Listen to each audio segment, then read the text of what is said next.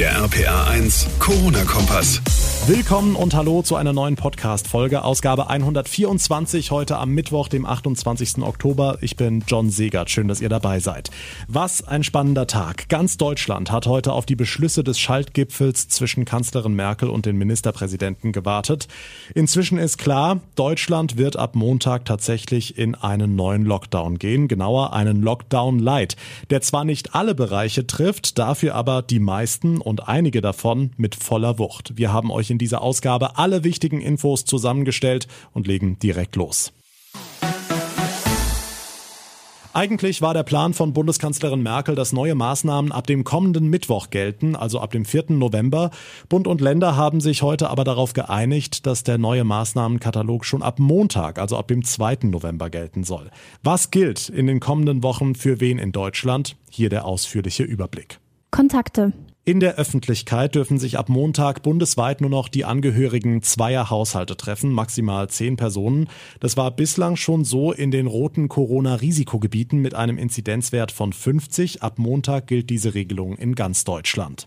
Schulen und Kitas. Bleiben erstmal ganz normal geöffnet. Das war ja eines der zentralen Ziele der Politik. Einzelhandel.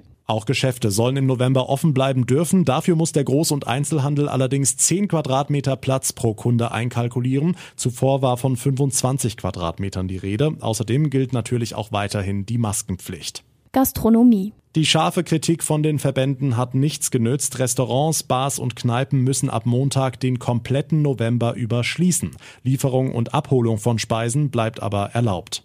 Freizeiteinrichtungen müssen im November auch komplett dicht machen. Davon betroffen unter anderem Kinos, Fitnessstudios, Sporteinrichtungen, Schwimmbäder sowie Freizeitparks, Opern, Konzert- und Theaterhäuser. Zur Freizeit zählt auch der Besuch im Fußballstadion. Auch das bleibt im November ein Tabu. Sämtliche Profisportarten müssen ihre Spiele in leeren Stadien austragen. Tourismus. Auch Übernachtungsangebote in Deutschland werden massiv beschränkt. Ab Montag sollen nur notwendige Übernachtungen erlaubt sein, wie etwa wichtige Dienstreisen. Touristische Übernachtungen sind ausdrücklich verboten.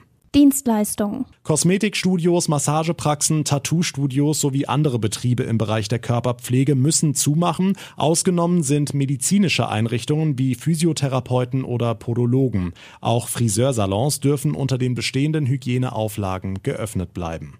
Arbeitsplatz. Wie schon im Frühjahr fordern Bund und Länder Arbeitgeber auf, ihren Mitarbeitern Homeoffice zu ermöglichen, wo immer das machbar ist. Falls nicht, soll im Betrieb so viel Abstand wie möglich gehalten werden. Außerdem gelten die gängigen Hygieneregeln.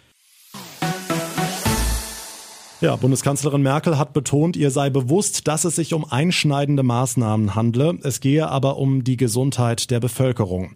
Im Vorfeld des Schaltgipfels zwischen Merkel und den Ministerpräsidenten hatte es ja eine ganze Menge Kritik aus den verschiedensten Bereichen gegeben. Susi Kimmel aus den RPA 1 Nachrichten. Unter anderem haben sich ja da sogar führende Virologen zu Wort gemeldet. Ja, genau. Schon gestern hatte ja das Robert Koch Institut betont, dass Restaurant- und Kneipenbesuche nicht die Treiber der Pandemie seien. Und auch der Virologe Professor Schmidt-Czanasit sagt gegenüber der Bild, dass diese Maßnahmen überzogen seien. Wichtig ist die AHL-Regel. Man kann es gar nicht oft genug äh, betonen. Diese Basisregeln, die vollkommen ausreichend ist, um dafür zu sorgen, dass wir diese Pandemie gut durchstehen können. Aber sie muss eben auch konsequent umgesetzt werden. Aber auch aus der Politik kommt Gegenwind. Der rheinland-pfälzische CDU-Fraktionschef Baldauf appellierte gestern an Ministerpräsidentin Dreyer, sich in der heutigen Schalte gegen eine Schließung der Gastronomie einzusetzen. Und FDP-Chef Lindner hinterfragte die geplanten Freizeiteinschränkungen auf ihre Wirksamkeit pauschale Schließungen des Landes, die sind nicht an jeder Stelle nötig. Und dort, wo das Land geschlossen wird, obwohl es nicht nötig ist, da wirft das neue Rechtsfragen auf, wie wir das beim Beherbergungsverbot gesehen haben. Der Fehler wird also sehenden Auges ein zweites Mal gemacht, wenn wir nicht aufpassen. Tja, jetzt sind die Maßnahmen allerdings beschlossen. Ab Montag gelten sie. Für viele Betriebe bedeutet das erneut erhebliche finanzielle Einbußen. Aber Susi, Bundesfinanzminister Scholz, will da wohl nachhelfen, ne? Genau, Scholz erwägt offenbar Entschädigungen für betroffene Unternehmen in Milliardenhöhe. Das berichten einstimmig mehrere Nachrichtenagenturen. Demnach soll er vorgeschlagen haben, kleineren Betrieben bis zu 75 Prozent ihrer Umsätze im Vergleich zum Vorjahresmonat zu ersetzen. Größere Betriebe sollten bis zu 70 Prozent erhalten, heißt es. Demnach soll es für die Firmen keine besondere Nachweispflicht geben. Die Kosten hat Scholz laut dem Bericht auf sieben bis zehn Milliarden Euro für vier Wochen beziffert. Dankeschön, Susi Kimmel. Schauen wir nach Rheinland-Pfalz. Hier hat es ja insbesondere am Gastro-Lockdown vorab sehr viel Kritik gegeben. RPA1-Reporter Olaf Holzbach. Warum führt trotzdem kein Weg dran vorbei? Ja, wegen der Zahlen ganz klar und weil sich mittlerweile eben nicht mehr genau sagen lässt, wie und wo sich Infektionen ausbreiten, heißt es. Jeder Kontakt ist in diesem Sinne ein Risiko. Die Zahlen haben sich also innerhalb eines Monats mehr als versechsfacht, was die Anzahl der Patienten und Patientinnen in den Krankenhäusern betrifft und nahezu vervierfacht, was die Anzahl der Menschen auf intensiv- und beatmungspflichtigen Betten betrifft. Wir müssen, ich nenne es mal so, den Überlastungsschalter jetzt einfach drücken Heute gilt wieder wie im Frühjahr, flatten the curve. Die rheinland-pfälzische Ministerpräsidentin Malu Dreyer vor ein paar Minuten in der Staatskanzlei. Die Zahlen aus den Krankenhäusern, das Resultat sozusagen unserer Sorglosigkeit.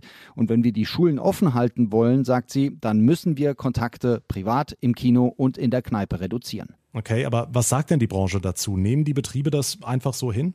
Also Widerspruch gab es ja schon vorab, du hast es gesagt, vor allem vom Deutschen Hotel- und Gaststättenverband. Dessen Chef in Rheinland-Pfalz, Gerion Haumann, rechnet damit, dass die Gerichte ins Spiel kommen. Wir werden unsere Betriebe bei den Klagen unterstützen. Wir haben in unserer Branche ein Infektionsgeschehen nach objektiven Zahlen des RKI unter 2 Prozent. Damit ist die Maßnahme nicht geeignet, eine Pandemie einzugrenzen. Er bleibt dabei, wir sind es nicht, wir sind nicht schuld, deshalb dürfen wir nicht die Leidtragenden sein. Er will aber auch noch mit der Landesregierung reden und es soll ja Hilfen geben. Der Bund will einen Großteil der Umsatzausfälle erstatten. Restaurants und Kneipen dicht ab nächster Woche und zwar bis Ende November. Dazu strengere Kontaktverbote. Das sind die Beschlüsse der Bund-Länder-Runde im Kampf gegen Corona. Schulen und Kitas sollen offen bleiben. Danke, Olaf Holzbach. Und damit kommen wir zum Ende der heutigen Ausgabe. Wenn euch der Podcast gefällt, dann würde ich mich wie immer sehr über eine kurze Bewertung bei iTunes freuen. Und ihr bleibt immer auf dem Laufenden, verpasst keine Folge mehr, wenn ihr den Corona-Kompass abonniert. Mein Name ist John Segert. Ich bedanke mich ganz herzlich fürs Zuhören. Wir hören uns dann in der nächsten Ausgabe wieder. Bis dahin eine gute Zeit und vor allem bleibt gesund. Der RPA 1 Corona-Kompass.